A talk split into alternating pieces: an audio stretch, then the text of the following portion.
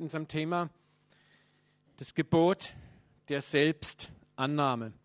Und wenn wir sehen, wie groß Gott ist, dann äh, fällt es uns vielleicht noch ein bisschen leichter, dass wenn dieser Gott uns liebt, dann darfst du dich getrost selber auch lieben.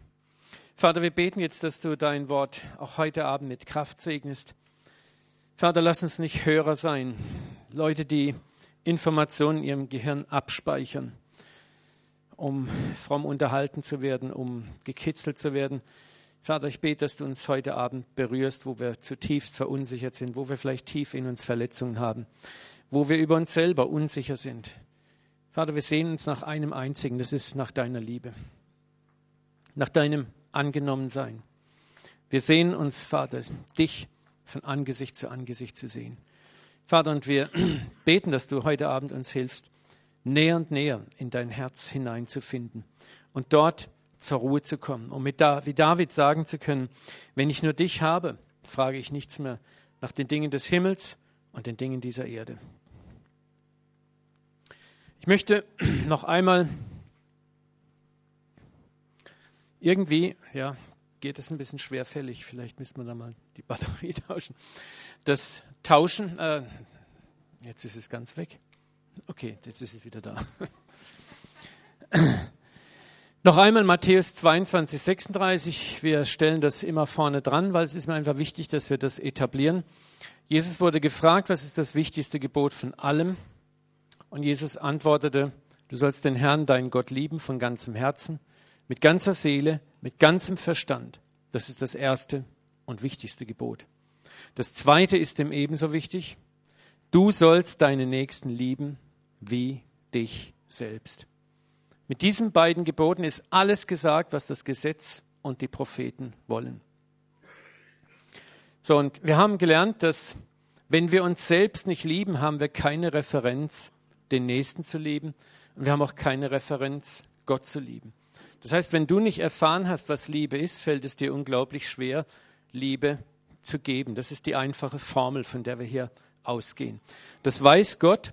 Gott hat dich so geschaffen. Und deswegen sagt Paulus, haben wir auch gelernt im Römerbrief, von ihm kommt alles und zu ihm geht alles. Das bedeutet, Gott ist der Erste, der initiativ wird und dir Liebe schenkt mit einem einzigen Grund, damit du Liebe wieder zurückgeben kannst. Gott weiß ganz genau, dass wir völlig in uns selber unfähig sind zu lieben, wenn wir nicht zuerst Liebe in einer richtig originären Art erfahren. Und da möchte ich gleich was Tröstliches sagen. Liebe kannst du nicht lernen. Liebe ist eine Offenbarung. Es ist ein Moment, an dem der allmächtige Gott in dein Leben hineinbricht und Liebe erzeugt, Liebe hervorbringt. Das heißt ja auch im Hohen Lied der Liebe, wecke die Liebe nicht vor ihrer Zeit.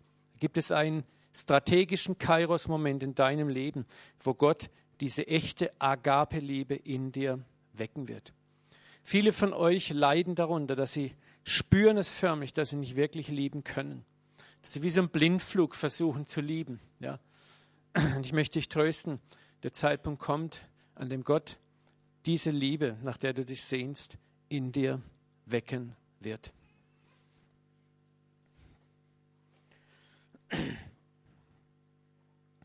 Mich selbst zu lieben, weil Gott mich wirklich liebt, so wie ich gerade bin, ist deswegen auch die Grundlage allen weiteren Wachstums im Glauben und die Grundlage jedes glaubwürdigen christlichen Lebenszeugnisses nach außen. Ja? Wenn du nicht lieben kannst, dann wird dein Zeugnis nach außen immer verkrampft sein. Gandhi, der indische Staatsmann, hat mal gesagt, die Christen sollten erlöster aussehen. So, und das ist äh, etwas, was oft zutrifft, ja. Äh, wir müssen das, was wir eigentlich im Herzen haben, irgendwie ausstrahlen.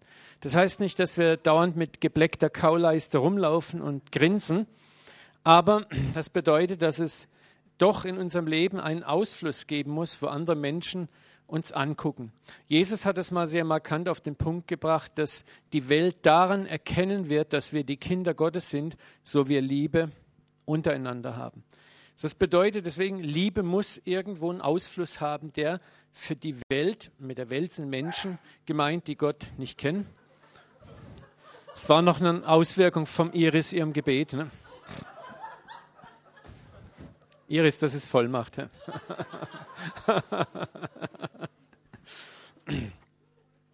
okay, und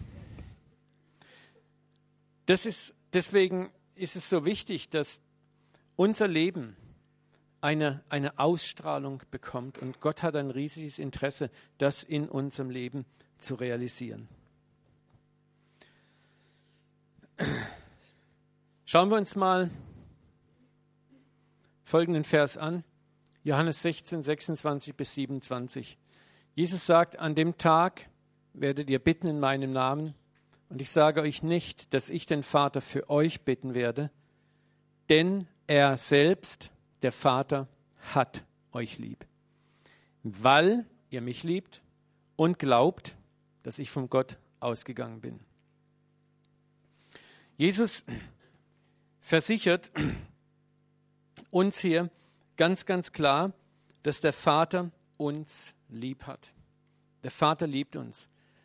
Das Krasse ist, wenn wir dann oft sagen, wir beten im Namen Jesu und manche Christen lauern dann buchstäblich bei jedem Gebet. Ja, du musst aber im Namen Jesu beten. Und Jesus sagt selber, ich sage nicht, dass ich den Vater für euch bitten will, denn er selbst, der Vater, hat euch lieb. Wir müssen verstehen, durch diese Erlösung haben wir Access, Zugang zum Vater jederzeit.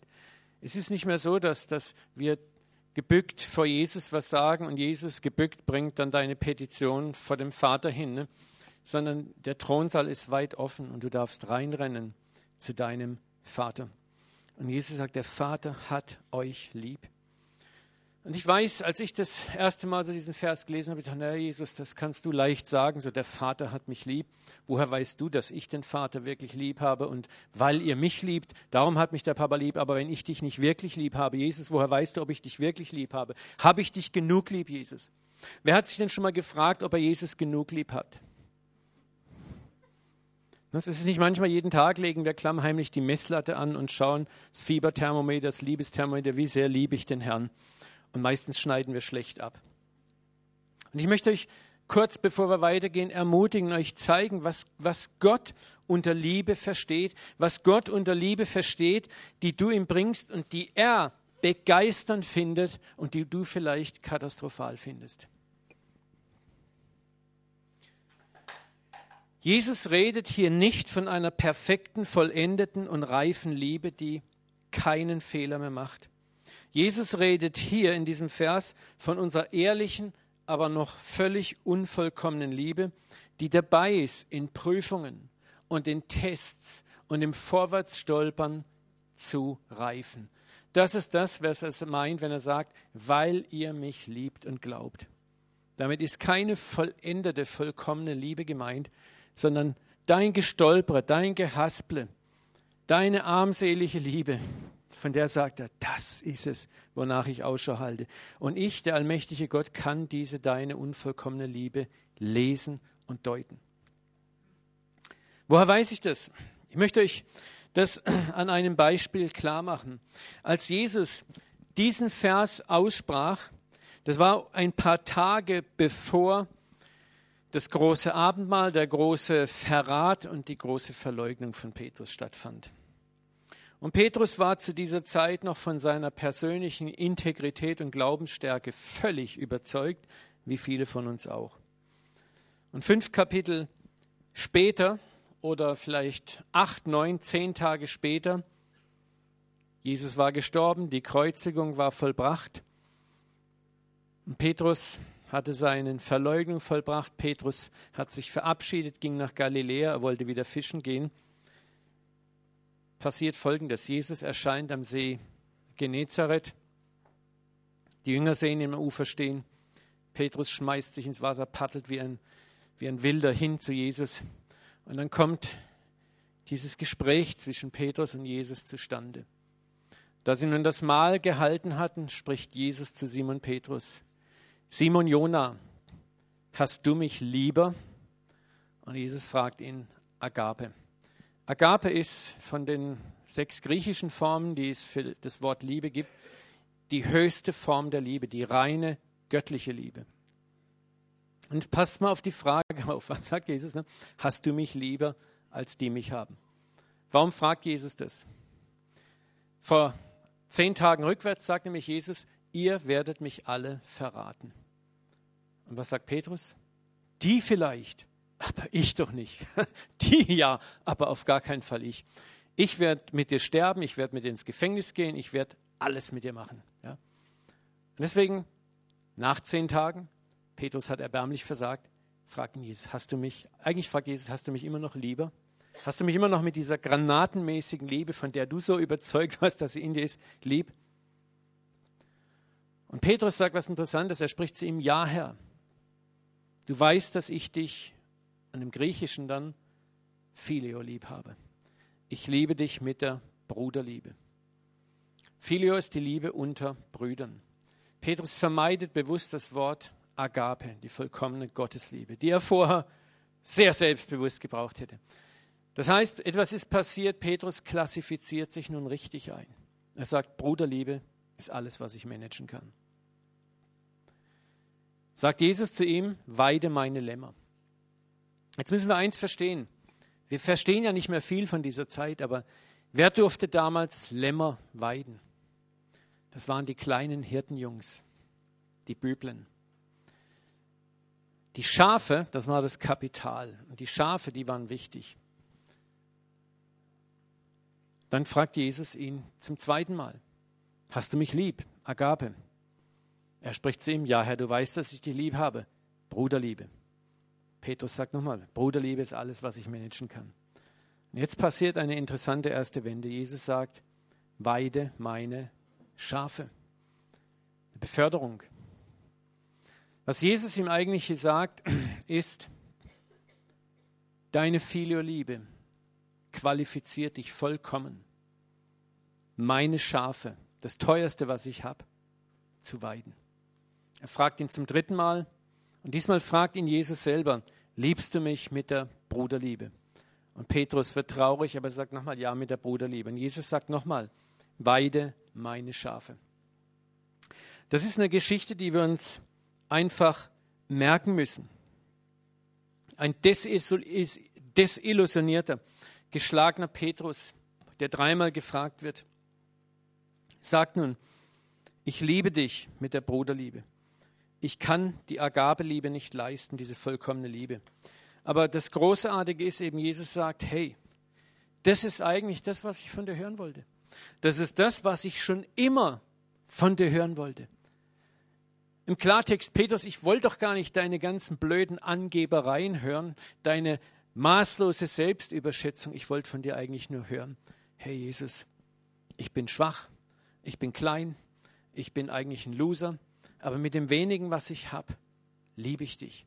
Ich kann dir nicht versprechen, wie weit diese Liebe reicht, aber ich will. Und Jesus sagt, das reicht vollkommen aus, dich zum Apostel zu machen, dem ich meine Schafe anvertraue. Sonst krass ist, dass Jesus einem Großmaul, das sich permanent selbst überschätzt, am liebsten gar nichts anvertraut. Aber jemand, der wirklich sagt, Iris, und da bist du ganz richtig, ne? der sagt, mir stinkt's und ich bin so blöd und so, ja. Und Gott sagt, Halleluja, du schätzt dich richtig ein.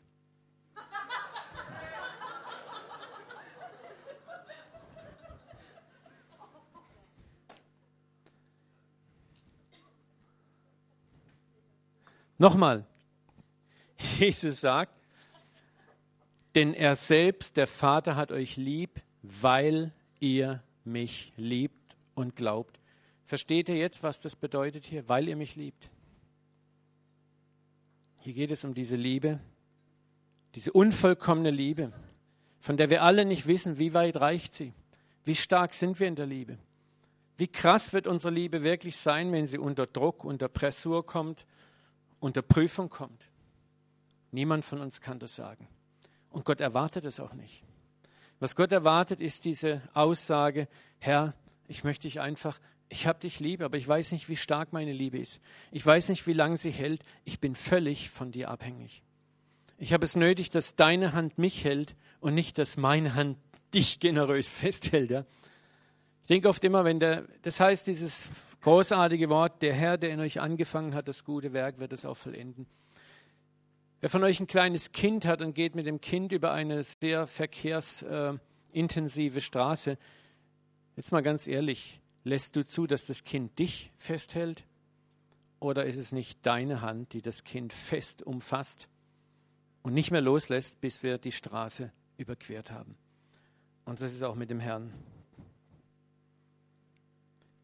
Was Jesus meint, ist unsere aktuelle und manchmal noch völlig unreife Liebe.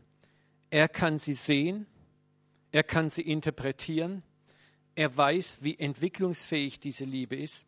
Er sieht dich jetzt schon vollendet. Das ist ganz wichtig, dass er das versteht. Egal, was für ein Loser du jetzt im Moment hier bist, was für ein Christenloser. Ich bin der Größte unter euch. ähm, er sieht dich schon vollendet. Er ist begeistert von dem, was er an dir sieht. Er kann genau einschätzen, wo du stehst.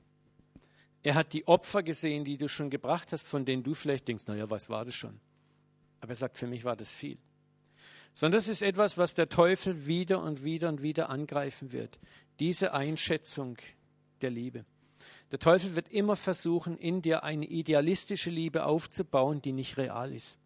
Er wird immer einreden müssen, deine Liebe muss viel besser sein, damit Gott dich liebt. Da werden wir jetzt gleich mehr drüber hören. Aber das ist absolut wichtig, dass wir diese Liebe verstehen. Denn er ist es, der die Liebe in dir anfängt und er ist es, der die Liebe nach Philippa 1,6 in dir vollendet. Er vollendet sie. Und Gott ist ein Genius, ein Genie, ein Weltmeister darin, in deinem Leben Umstände zu orchestrieren, zur rechten Zeit, zum rechten Lebensabschnitt, um dich in eine tiefere Liebe hineinzuführen. Und das Großartige manchmal dabei ist, dass er dabei paradoxerweise Niederlagen benutzt. Für Petrus war es zunächst mal ein Weg in die Tiefe, mit seinem eigenen Verrat und seiner eigenen Schwäche konfrontiert zu werden. Aber es war der Königsweg in eine ganz große Liebe. Ja. Petrus Jesus sagte nicht umsonst zu ihm, ich habe für dich gebetet, Petrus, dass dein Glaube nicht aufhören wird.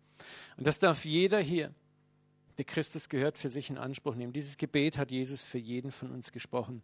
Ich habe für dich gebetet. Egal was für Tests, was für Prüfungen kommen, egal wie tief du fällst, dass dein Glaube nicht aufhört.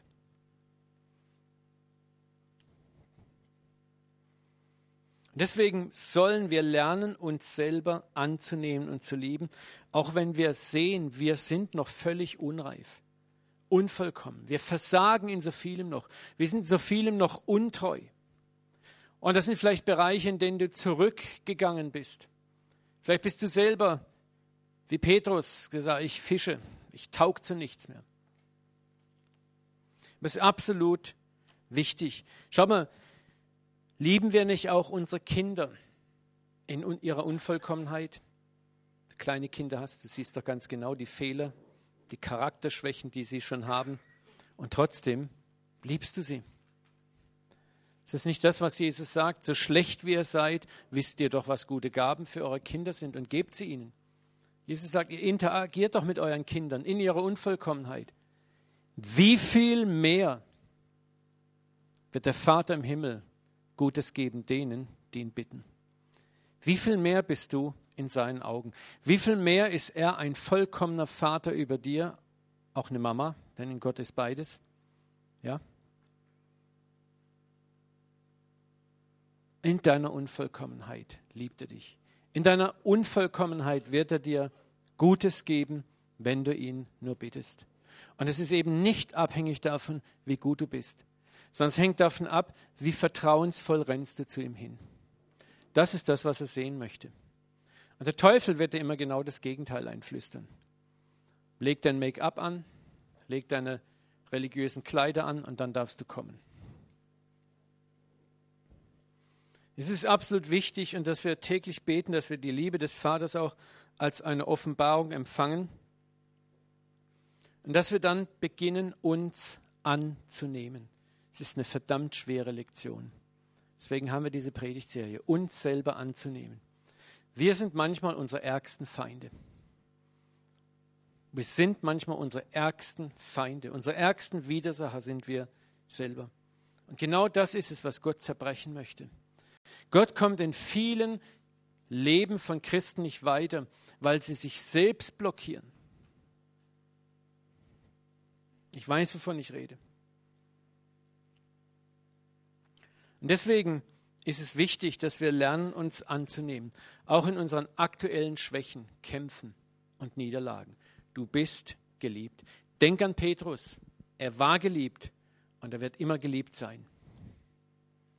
Ohne diese Zuversicht, geliebt zu sein, lieben wir uns nicht und lieben den Nächsten nicht. Wir sind ablehnend, wir sind misstrauisch und wir sind vorsichtig gegen uns selber und gegenüber anderen und wir sind frustriert. Das Resultat daraus ist ein geringes geistliches Selbstbewusstsein. Und wenn du ein geringes geistliches Selbstbewusstsein hast über dich selber, dann öffnest du in dir mit der Zeit eine Tür weit für den Widersacher, der nur darauf wartet, durch diese Tür hineinzukommen und diese Gefühle der Minderwertigkeit in dir hundertfach zu verstärken.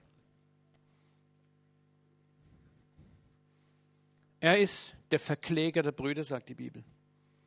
Wenn wir als Christen beginnen, schlecht über uns selber zu denken, wird der Feind nicht lange warten und er wird seine Dämonen senden, die genau diese Gefühle, diese Selbstanklagen, diese Selbstablehnung in dir mehr und mehr und mehr und mehr verstärken.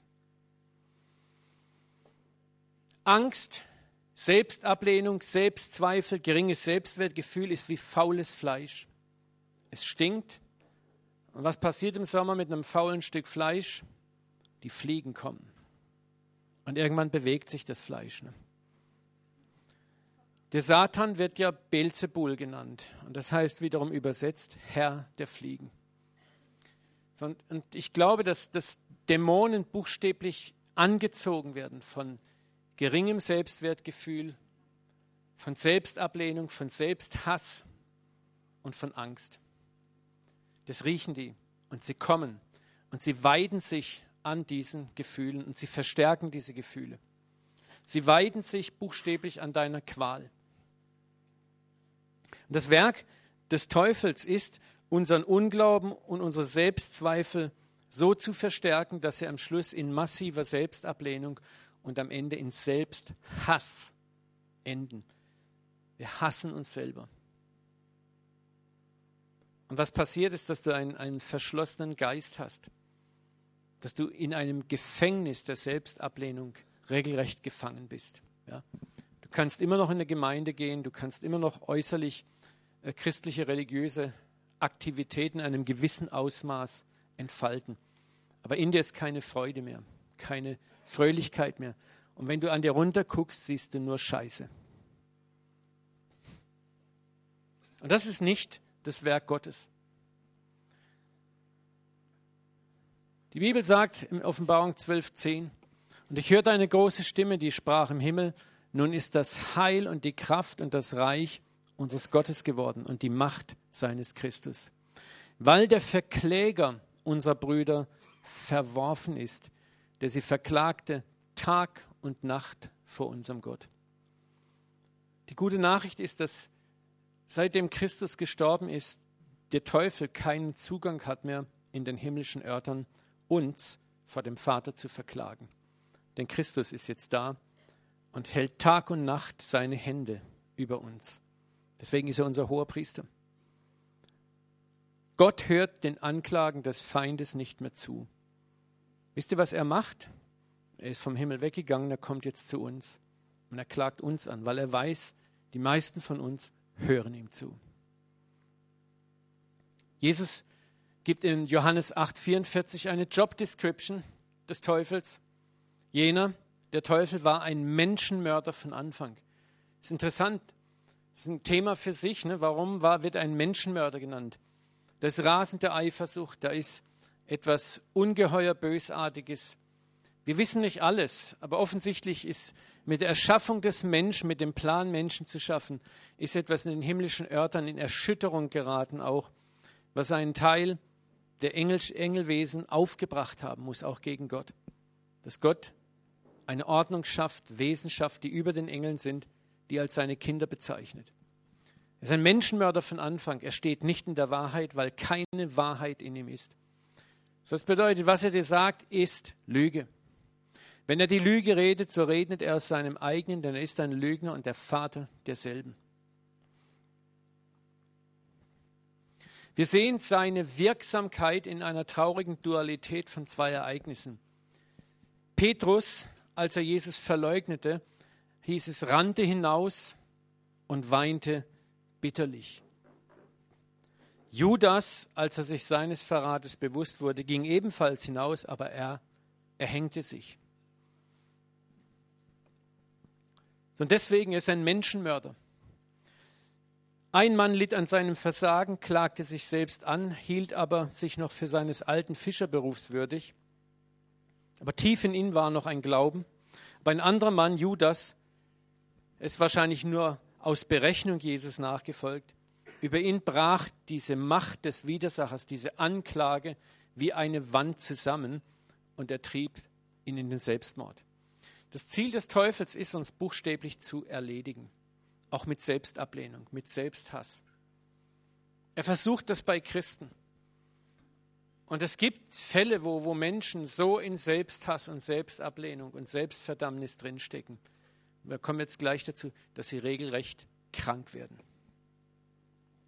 Und es geht hier jetzt primär nicht darum, wer war Judas und Petrus in ihrem Herzen, sondern was wir hier lernen müssen ist, der Feind versucht bei uns wiedergeborenen Christen, wenn wir versagen und nicht rückhaltlos dieser Liebe Gottes vertrauen können, wird er versuchen, unser Leben auszulöschen. Oder zumindest wird er versuchen, uns unbrauchbar zu machen für das Reich Gottes, indem wir nämlich so voller Selbstzweifel, so voller geringem Selbstwertgefühl sind, dass wir uns nicht mehr getrauen, den Mund aufzumachen, noch irgendetwas fürs Reich Gottes zu machen. Wir sind nur noch ein Schatten unserer selbst. Du wärmst vielleicht noch einen Sessel sonntags. Aber das ist nicht das, wozu du berufen bist. Und Gott liebt dich gerade in dem Moment, wo du einen Sessel wärmst. Er möchte das Feuer wieder in dir anfachen. Aber dazu musst du verstehen, du bist geliebt. In deiner bodenlosen Schwachheit bist du geliebt und angenommen. Nochmal, Selbstablehnung, Mangel an Selbstliebe sind Eingangstüren, durch die der Feind uns beschießt mit weiteren Anklagen und Lügen über uns. Und das Erste, was passiert, ist das Gefühl, für Gott unbrauchbar zu sein. Dass Gott mit uns nicht mehr zufrieden ist dass Gott uns nur noch duldet. Wir haben ein Duldungsrecht vor Gott. Und dann beginnen wir mit dem Rückzug aus dem, wozu wir eigentlich berufen sind. Und ich bin sicher, einige von euch haben eine Berufung. Und du hast dich aus deiner Berufung zurückgezogen, weil du glaubst, du bist nicht würdig genug. Weil du denkst, du hast dein Leben nicht auf die Reihe und du lebst nur noch am Rand. Aber das ist weder Gottes Werk noch das Werk der Menschen um dich herum. Es ist das, was der Widersacher in dich hineinspricht. Und Gott steht neben dir und arbeitet daran, diese Wand der Anklage zu zerbrechen. Wir finden eine solche Begebenheit im Leben eines der größten Propheten des Alten Testamentes, Elia. Er hat einen großartigen Sieg über die, den Baals-Götzendienst errungen, gewaltige Wunder auf dem Berg Kamel hervorgebracht. Die Nation war buchstäblich wieder auf dem Weg, ihr Herz neu Gott zuzuwenden. Und dann erhebt eine einzige Person die Stimme gegen den Propheten, und zwar Isabel, und sagt, dafür mache ich dich platt, ich bringe dich um.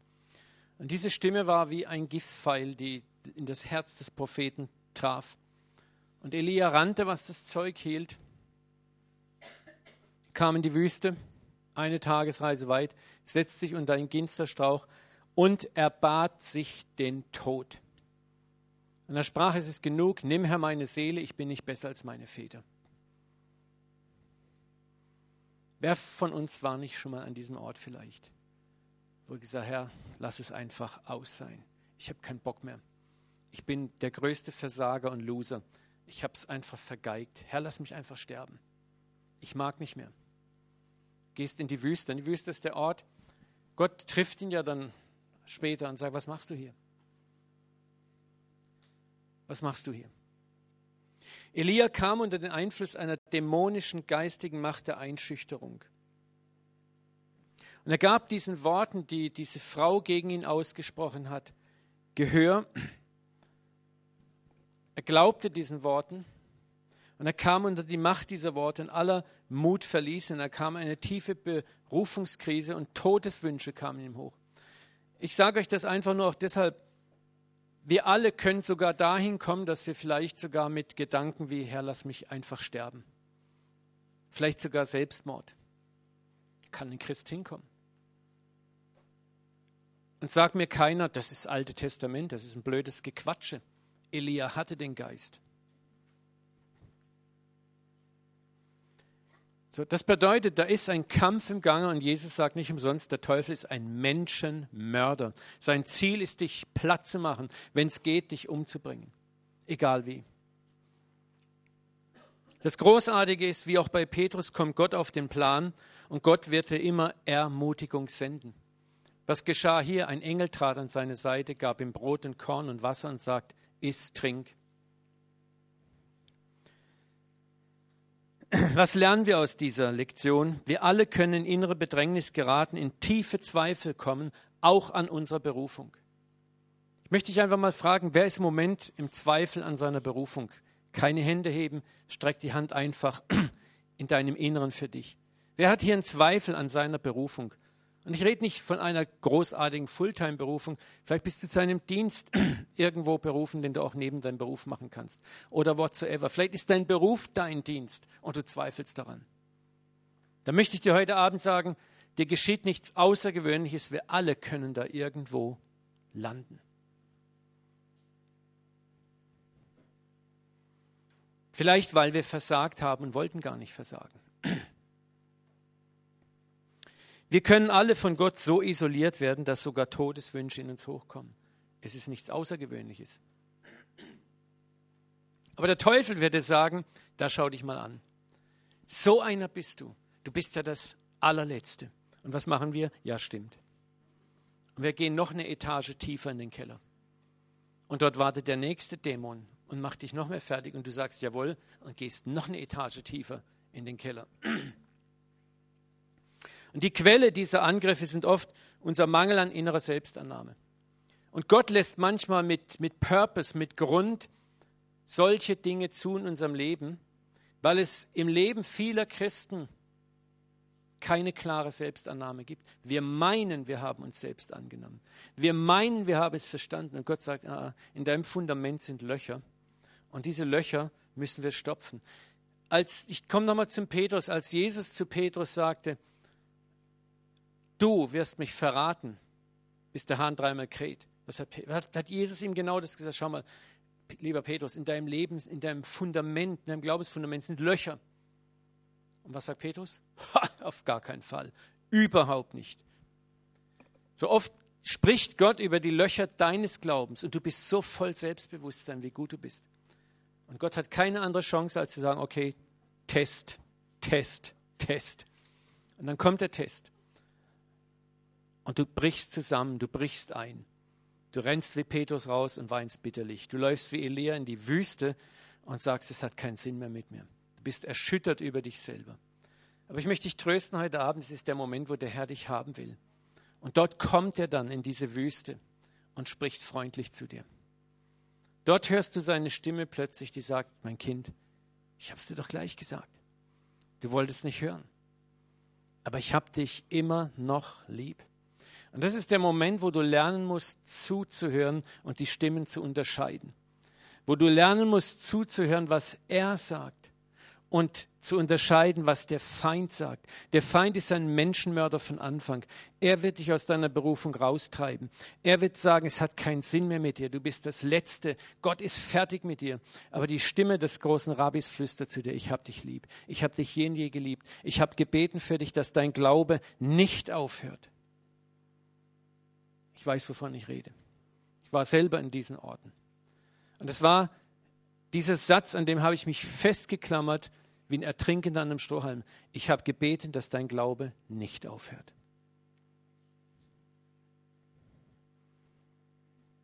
Viele von uns, definieren sich nur aus Leistung. Warum? Weil wir das als Kind so gelernt haben. Wir haben es nie anders erfahren. Wenn wir versagt haben, haben wir auch vor unseren Eltern versagt. Wir haben keine Liebe bekommen, keine Annahme, kein Lob, kein Nichts. Wenn wir gut waren, haben wir Liebe, Annahme und Lob bekommen. Viele haben das erlebt. Und was machen wir, wenn wir Christ werden? Wir übertragen dieses unbewusst auf Gott, dieses Muster. Freunde, ein Christ zu werden heißt noch lange nicht, dass der alte Schrott in uns beseitigt ist. Diese Denkmuster, die hüpfen mit rein in dieses neue Leben und Gott in einem Prozess, der sich Leben nennt und Heiligung nennt, erlöst er uns von diesen Dingen. Das Leben als Christ ist eine beständige Erlösung. Du wirst jeden Tag weiter erlöst.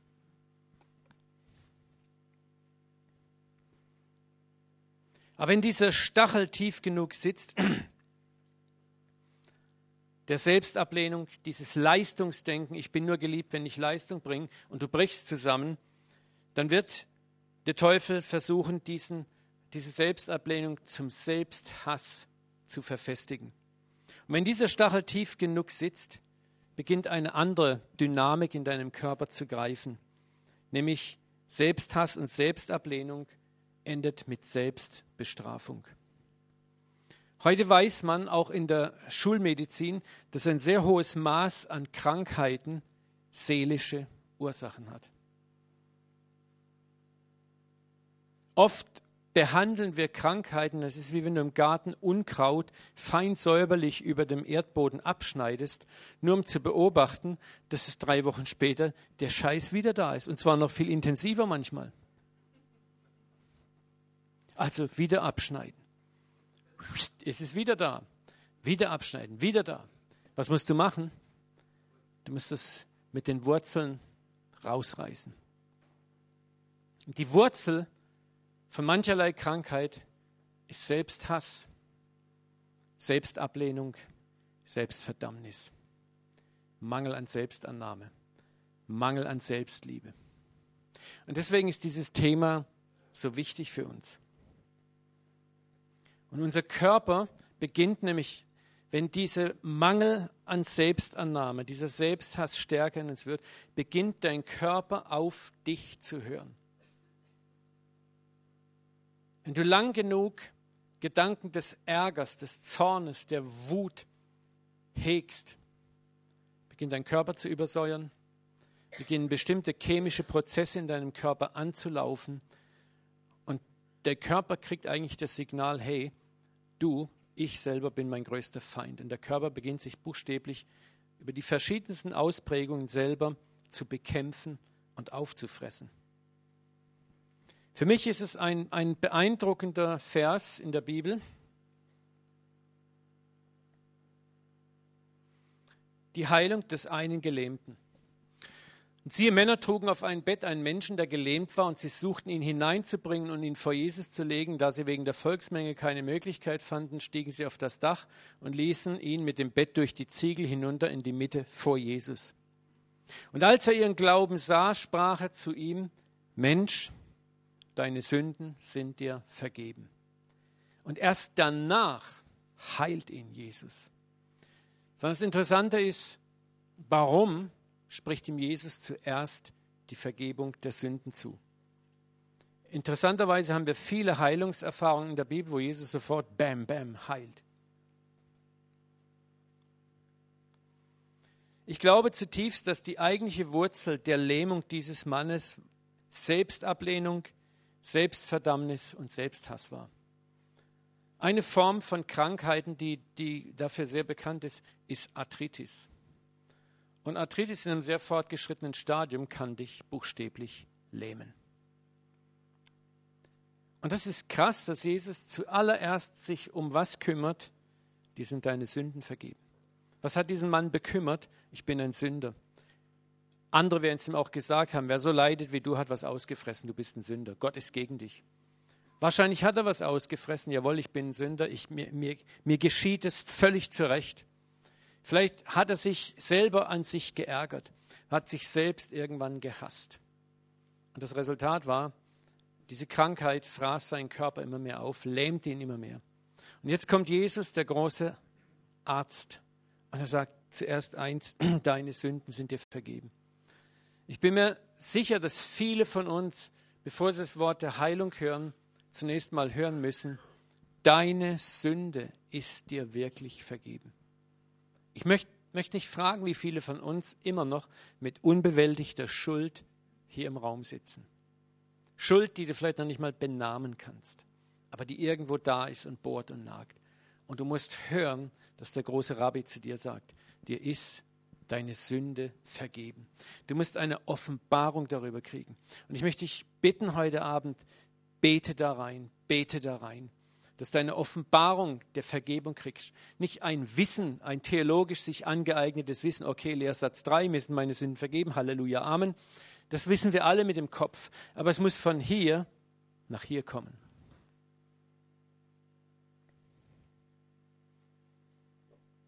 Manche körperliche Heilung kann erst dann stattfinden, wenn unser innerer Mensch mit sich selbst versöhnt ist. Und du kannst in Kliniken laufen, du kannst äh, teure Behandlungen über dich ergehen lassen, intensive. Und viele Ärzte, es gibt Ärzte, die sogar sagen, sie müssen mit sich selbst ins Reine kommen. Wir wissen von einem ganz konkreten Fall, meine Frau und ich, von einer Frau, wo die Ärzte ihr gesagt haben, sie müssen vergeben. Nein! Ja? Diese Frau wurde buchstäblich von innen her aufgefressen. Es gibt eine Reihe von Krankheitsbildern, man nennt sie Autoimmunerkrankungen, bei denen der Körper sich selbst angreift. Und gerade hier können Themen wie Selbstablehnung, Mangel an Selbstannahme oder Selbsthass der Auslöser sein. Und Heilung tritt erst dann wirklich ein oder kann beschleunigt werden, wenn wir uns selbst annehmen und Selbstversöhnung empfangen. Da gibt es die Crohn's Disease, das ist eine Krankheit, bei der sich der Darm buchstäblich selber auffrisst. Multiple Sklerose ist eine solche Krankheit, in der der Körper selber die Wände von Nervengefäßen anknabbert, weil er meint einfach, das ist der Feind. Der Körper kriegt ein Signal, ich muss mich selbst bekämpfen. Diabetes ist eine Autoimmunerkrankung. Arthritis, rheumatische Arthritis zählt dazu. Und man weiß auch heute, dass diverse Formen von Krebs ebenfalls ihre Wurzel in tiefer Selbstablehnung oder Selbsthass haben können. Muss nicht, aber können.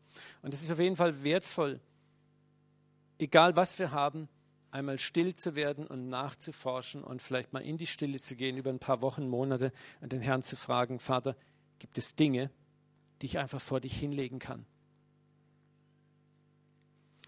Wir müssen dazu verstehen, dass manche Wurzeln von Selbstablehnung bis in unsere Kindheit zurückreichen.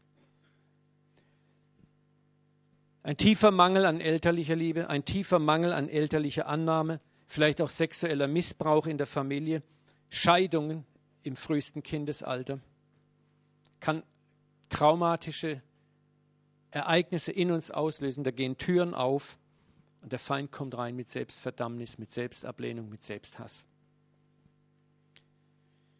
Wir projizieren diese Mängel dann in Gott hinein. Wir glauben, dass Gott ähnlich ist wie unsere Eltern. Wenn wir versagen oder keine gute Performance bringen, dann ist Gott sauer auf uns, dann hasst Gott uns, dann bestraft Gott uns. Und viele leben in einer beständigen Wolke der Angst und der Ablehnung. Hoffnungslos macht sich, Hoffnungslosigkeit macht sich in uns breit. Und wir haben die auch als Kind schon kennengelernt. Wir waren wehrlos gegenüber diesen Dingen. Es hat keinen Sinn, sich aufzuerheben. Wir glauben, die Fehler liegen nur bei uns. Wir beginnen uns die Schuld zu geben. Wir versuchen Schuld abzutragen, aber wir schaffen es nicht. Und als Resultat beginnen wir uns immer mehr zu hassen. Gedanken wie, das geschieht mir völlig recht. Das ist ja alles meine Schuld. Ich bin schuld. Das passiert mir nur, weil ich so bin, verfestigen sich. Und es sind dämonische Kräfte, die dafür sorgen, dass das tiefer und tiefer und tiefer in dir reinkommt. Und das Grausame ist, dass der Feind versucht, uns taub zu machen für die liebevolle Stimme, die an der Seite steht und sagt, das stimmt nicht. Ich bin da. Komm zu mir. Glaub mir. Vertrau mir. Lass dich fallen in meine Arme. Hör nicht auf diese Lügen. Dasselbe gilt, wenn ich unterdrückte Wut und Hass auf andere Menschen in mir staue und sie mit Gottes Hilfe nicht verarbeite. Wut und Hass und Zorn auf andere Menschen. Und du kannst diesen Menschen deine Wut und deinen Zorn nicht geben. Was machst du? Das wendet sich gegen dich selber. Bist ungerecht behandelt worden, bist missbraucht worden, ist sonst irgendwas Übles passiert. Ich kann mich nicht rächen, ich kann mich nicht verteidigen. Und dann fängst du an, dich selbst zu hassen, weil du es eben nicht tust. Und dein Körper beginnt ebenfalls, sich selber aufzufressen. Ich möchte euch einen anderen interessanten Vers zeigen. Den kennen viele von uns, Jesaja 58, 6 bis 8. Und ich möchte diesen Vers bewusst auf uns projizieren.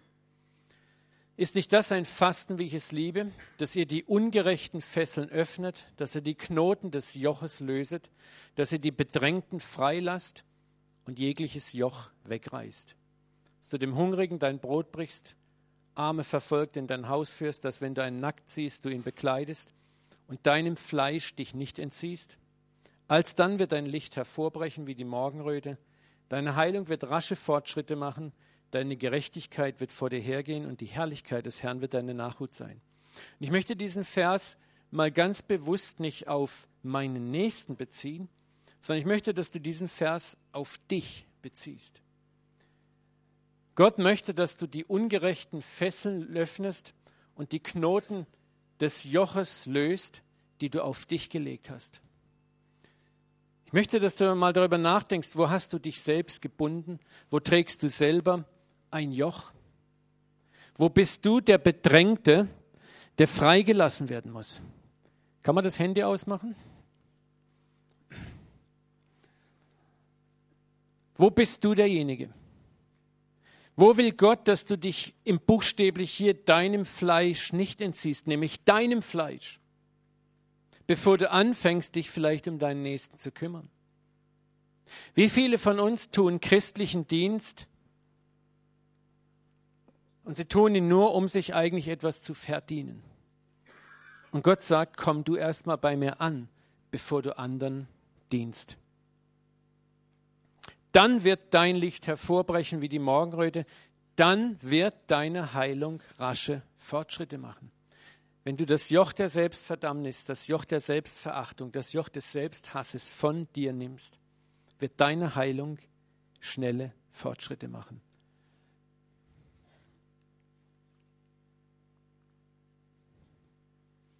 Es geht hier nicht um egoistische Formen der Selbstliebe und der Selbstbespiegelung, es geht darum, dass wir lernen, uns mit der Güte und Liebe anzunehmen, die Gott für uns hat.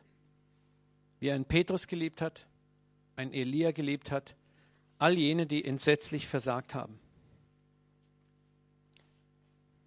Und du kannst deinen Feinden, deinen Widersachern und anderen erst dann wirklich von Herzen vergeben, wenn du dir selber vergeben hast.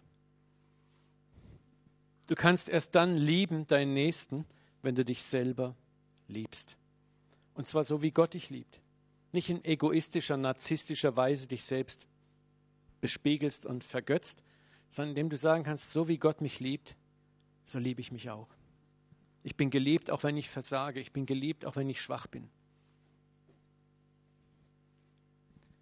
Schauen wir uns zum Schluss noch einen Mann an, der das wirklich verstanden hat und gelebt hat, nämlich David. Lobe den Herrn meine Seele und vergiss nie, was er dir Gutes getan hat, der dir alle Sünden vergibt und heilet alle deine Gebrechen.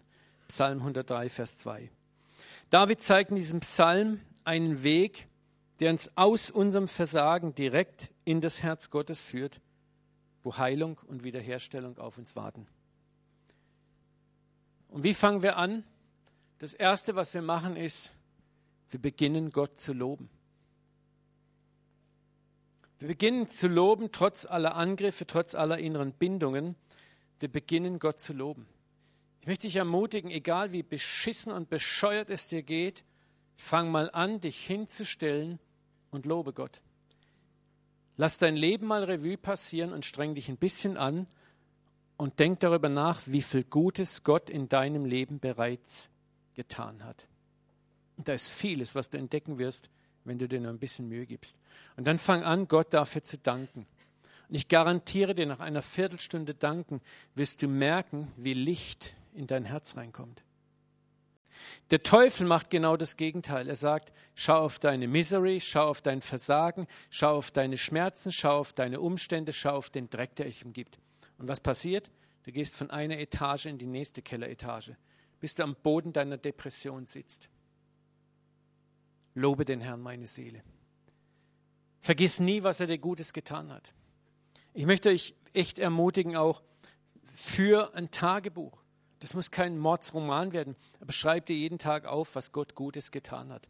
Und wenn es nur ein ermutigendes Wort ist, ein Sonnenstrahl ist, der im richtigen Moment zur Wolke rausbricht, schreib diese Dinge auf, trainiere dein Herz zur Dankbarkeit. Und du wirst sehen, es treten Änderungen in dir ein.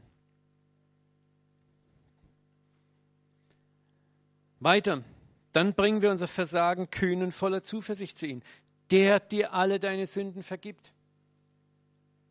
Nach dem Loben komm zu ihm und bekenn, was für ein Loser du bist. Wir brauchen nichts schönreden vor ihm. Wir sagen ihm genau das, was wir sind. Und er hört dir voller Liebe und aufmerksam zu. Und lass dir nicht mehr vom Feind sagen, du bist zu weit gegangen. Du hast keine Anrechte mehr. Du hast kein Recht mehr vor dem Vater zu stehen. Du hast Gott zu sehr enttäuscht. Du bist zu kleingläubig. Komm vor ihn ohne dein geistliches Make-up, ohne dein religiöses Kostüm. Glaub, dass dir vergeben ist und glaub noch viel mehr, dass du geliebt bist. So wie du gerade im Moment bist, ist es gut. Hör auf, dich mit anderen zu vergleichen. So wie du bist, ist es im Moment gut. Und er wird dich an die Hand nehmen und Tag für Tag, Schritt für Schritt weiterführen. Und interessanterweise bringt David in diesem Psalm dann mit der Sündenvergebung gleichzeitig die Heilung unserer Gebrechen in Verbindung, der alle deine Gebrechen heilt. Es ist oft die Gewissheit, mir ist vergeben, meine Schuld ist nicht zu groß, Gott ist trotzdem bei mir, die in unserem Körper Bahn macht für Heilung. Und ich möchte nochmal sagen, die stärkste Waffe ist Verdammnis, ist das Gefühl, du bist zu weit gegangen. Du bist zu weit gegangen, du bist schon zu innerlich abgefallen, zu losermäßig unterwegs. Das ist das, was nicht Gott dir sagt, das ist, was der Feind dir sagt. Erinnere dich an die Predigt, der Schatz in dir. Gott wird immer zuerst den Schatz in dir ansprechen und nicht dein Versagen. Wir Menschen haben, wir alle leider, die Tendenz eher, das Versagen im anderen zu sehen und auch anzusprechen. Aber wir helfen ihm nicht wirklich weiter damit. Aber wenn wir den Schatz im anderen ansprechen, dann rufen wir diesen Schatz hervor, wenn wir es lange genug machen. Und das ist das, was der Herr tut. David lebte ein solches Leben.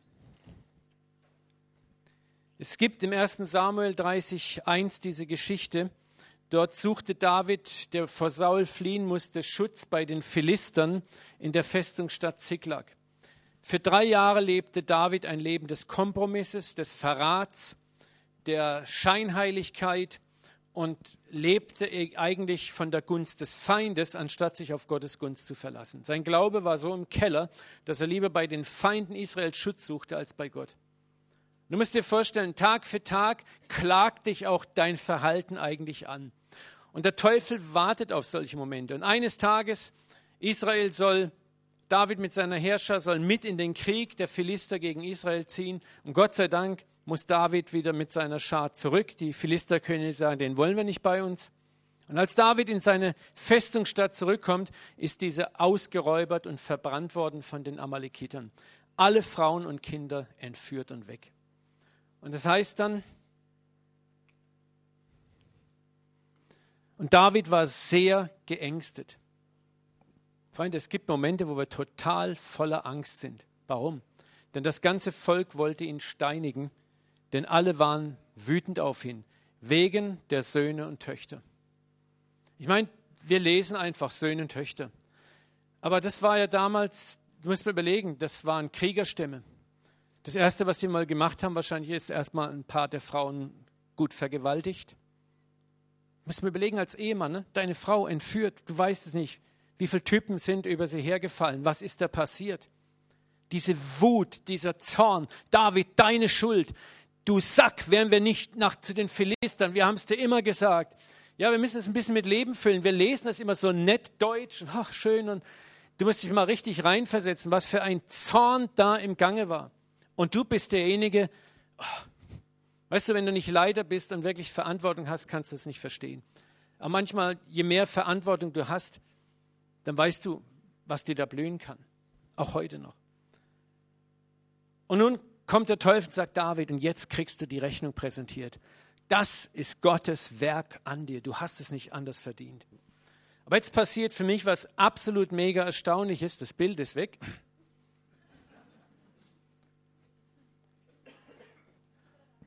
Regie, danke. So. David aber stärkte sich in dem Herrn, seinen Gott. Hier sehen wir ein Stück weit hinein in diesen Charakter David. Wir wären wahrscheinlich in irgendein Kellerloch verschwunden und hätten uns unserer Depression ergeben. Zu Gott kann ich nicht kommen, meine Männer sind sauer auf mich, ich habe keine Freunde mehr, es ist alles vorbei. Aber David voller Kühnheit stärkt sich an dem Herrn, seinen Gott. Das heißt, er wirft sich auf ihn und sagt, Vater, ich habe ich habe Scheiß gebaut, ich habe voll den Müll, ich habe voll den Müll fabriziert, aber ich weiß eins, ich weiß, dass du mich liebst. Und ich, ich werf mich auf dich, du bist alles, was ich habe. Freunde, an diesem Tag passiert so etwas Großartiges. Gott sagt, jag ihn nach, du wirst alle zurückerlösen. Er gewinnt alles zurück, plus fette Beute. Ein Tag später stirbt Saul, sein ärgster Widersacher, und eine Woche später wird David König von Juda. Du musst überlegen, was in diesem einen Moment, wo ein Mann es wagt, trotz dieser Woge an Verdammnis, dieser Wand an Verdammnis, die vor ihm steht, wo er es wagt, durch diese Wand hindurchzubrechen, zu Gott hinzukommen, sagen, Vater, ich stärke mich an dir. Du bist meine einzigste Hoffnung.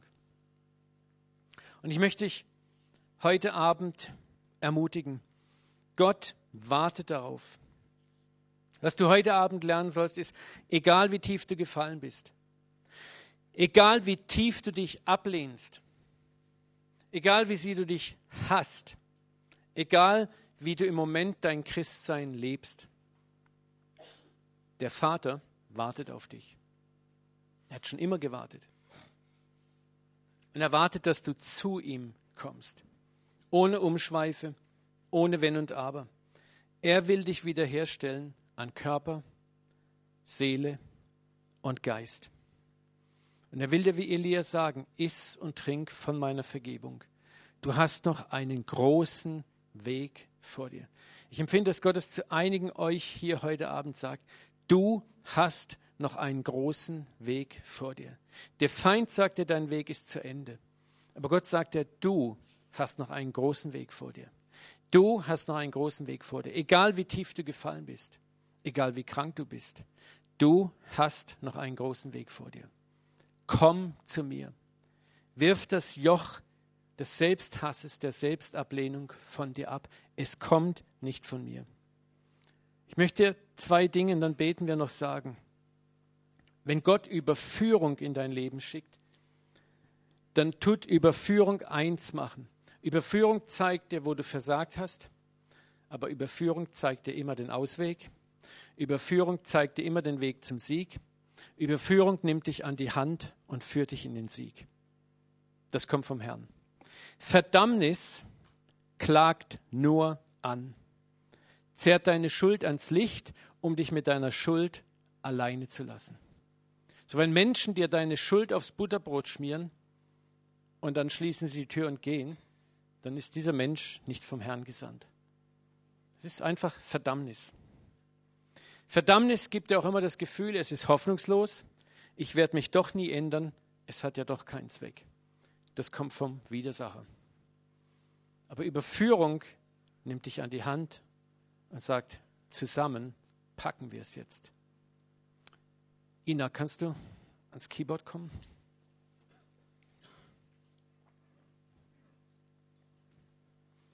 Schließ einfach mal deine Augen. Heiliger Geist, ich möchte dich jetzt einfach bitten, dass du kommst. Danke, dass du da bist, aber wir beten für eine besondere Gegenwart, eine besondere Salbung von Kraft, Vater. Ich bete, dass du jetzt einfach mit deinem Frieden kommst.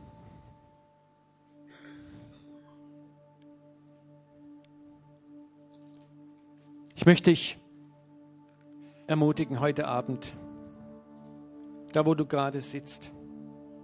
Und ich möchte ganz bewusst nicht hier Altarruf, komm nach vorne, steh auf. Ich empfinde, es ist etwas sehr Kostbares und etwas, was du dort, wo du gerade sitzt, mit ihm ausmachen sollst.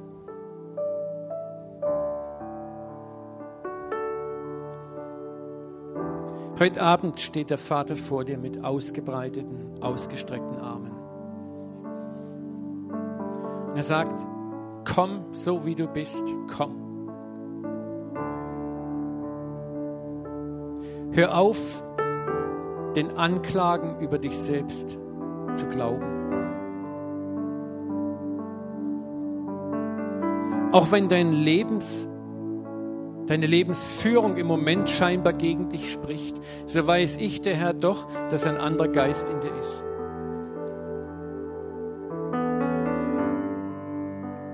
Der Herr sieht den Schatz in dir. Der Herr sieht den Schatz in dir.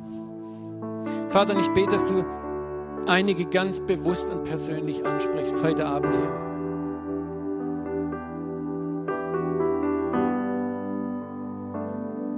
Und ich sehe einige von euch hier im Raum vor meinen Augen und ich, ich möchte keine, keinen nach vorne rufen, keinen ansprechen, denn es ist etwas Intimes. Aber der Herr ist so voller Liebe über euch. Und der Herr sagte, ich habe deinen Lauf in deiner Jugend gesehen, ich habe das Feuer gesehen, ich habe gesehen, wie es langsam runtergebrannt ist. Und ich habe gesehen, wie der Verkläger der Brüder mehr und mehr Raum in deinem Kopf gewonnen hat und du mehr und mehr in seine Lügen hineingekauft hast. Aber hör heute Abend auf meine Stimme, mein Kind.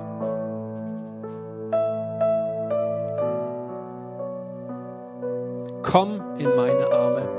Kehr um in meine Arme. So einfach wie du bist. Komm. Ich habe für dich gebetet, dass dein Glaube nicht aufhört. Und ich werde dafür sorgen, dass dein Glaube nicht aufhört. Vater, und ich bete, dass du das Joch der Selbstablehnung und des Selbsthasses zerschlägst, Vater. Ich bete, dass du jedes falsche Bild, das Menschen hier im Raum von dir selber haben, Vater, das durch Eltern und Erziehung vermittelt wurde, das tief in unserem Unterbewusstsein sitzt, Vater, wo wir es mit dem Verstand gar nicht fast zu fassen kriegen. Wir beten, Geist Gottes, dass du dort reinkommst, jetzt in diesem Moment. Wir beten um nichts weniger als um eine Offenbarung deiner Liebe, Vater. Ich bete um nichts weniger als um eine Offenbarung deiner Liebe in den Herzen vieler hier. Vater, dass sie das allererste Mal im Leben erleben dürfen, wie sehr sie geliebt sind. Und ich sage dir etwas, die Liebe Gottes ist skandalös für das menschliche Herz. Und sie ist skandalös für das religiöse Herz, das in uns schlägt.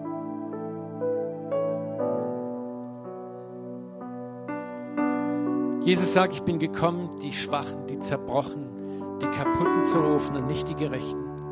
Ich lasse 99 Schafe stehen, um das eine Schaf, das weggerannt ist von mir, das weggerannt ist von mir, zu finden. Und einige von euch sind dieses Schaf draußen im Kalten, in der Wüste, in der Wildnis. Der Wildnis des Selbsthasses, der Selbstablehnung. Umgeben von den Anklagen des Feindes, hoffnungslos verhangen in diesen Dornen. Und Jesus ist in diesem Moment auf dem Weg zu dir.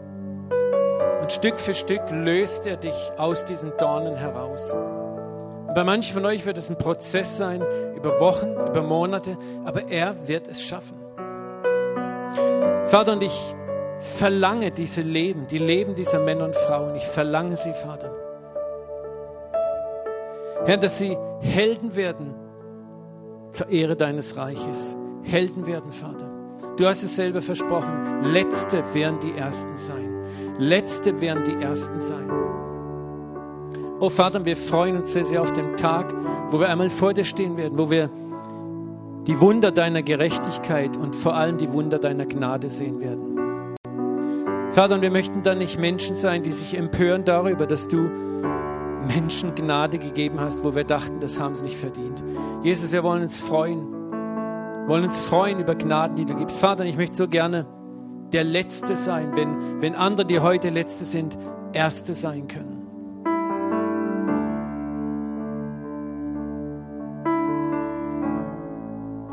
Vater, wir danken dir, dass deine Kraft stark genug ist, jeden einzelnen von uns völlig zu erlösen. Danke, dass du nicht aufhörst, uns zu erlösen, auch wenn wir Christen sind. Lass uns neu verstehen, dass das mit unserer Errettung Erlösung erst begonnen hat und sie vollendet sein wird mit dem letzten Atemzug. Wir danken dir, Vater, dass du Kairos-Momente in unserem Leben setzt wo du ganz genau weißt, wir müssen durch Täler marschieren, Täler der Niederlagen, Täler der Selbstverachtung, bis wir fähig sind, deine Gnade anzunehmen. Ich danke dir für das paradoxe Wunder des Sohnes, der bei den Schweinen geendet ist. Vater, aber es war nötig, denn nur dort konnte er umkehren. Manche von euch sind dort, wo sie jetzt sind, weil Gott sagt, nur dort kannst du umkehren. Und so schäm dich auch dafür nicht.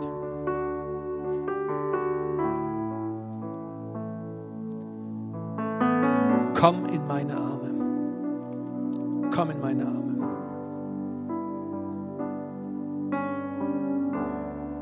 An jenem Tag werdet ihr bitten. Und ich sage nicht, dass ich den Vater bitten werde, denn er selbst, der Vater, hat euch lieb, weil ihr mich liebt mit eurer unvollkommenen, schwachen, kleinen, geringen Liebe, die so kostbar ist in meinen Augen. Ich wünsche, ich könnte euch zeigen, wie der Vater empfindet im Moment, wie teuer und kostbar deine scheinbar geringe Liebe für ihn ist, weil er weiß, was sie dich kostet. Er weiß die Umstände, in denen du oft noch gebunden bist. Er sieht dein Vorwärtsstolpern und ist stolz auf dich.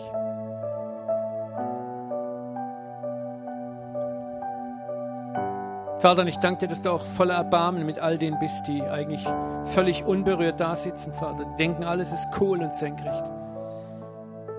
Danke, dass du für jeden von uns deine Zeit hast, wo du kommst. Also bete ich jetzt, Geist Gottes,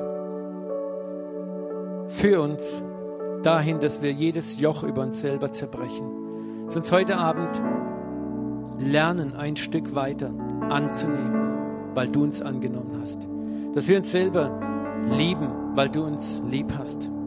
Dass wir ein Ja zu uns selber finden, weil du bereits von Ewigkeit her ein Ja für uns gefunden hast. Wir beten heute Abend, lass nicht locker, Jesus, bis dieser Prozess vollendet ist in uns. Vater, bis wir verschlossene Ohren haben, taube Ohren haben gegen die Anklagen des Feindes weil deine Stimme lauter ist.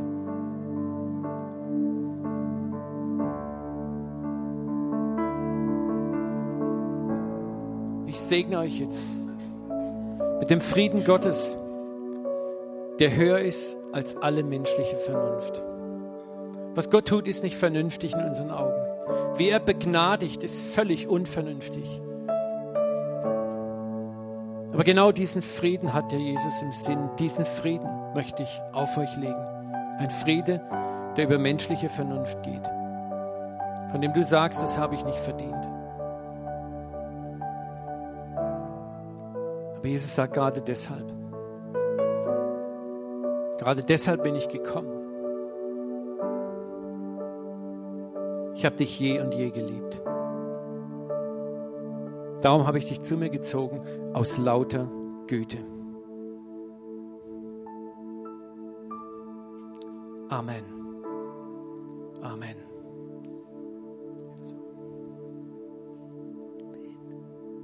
Die Band, bitte. Wollen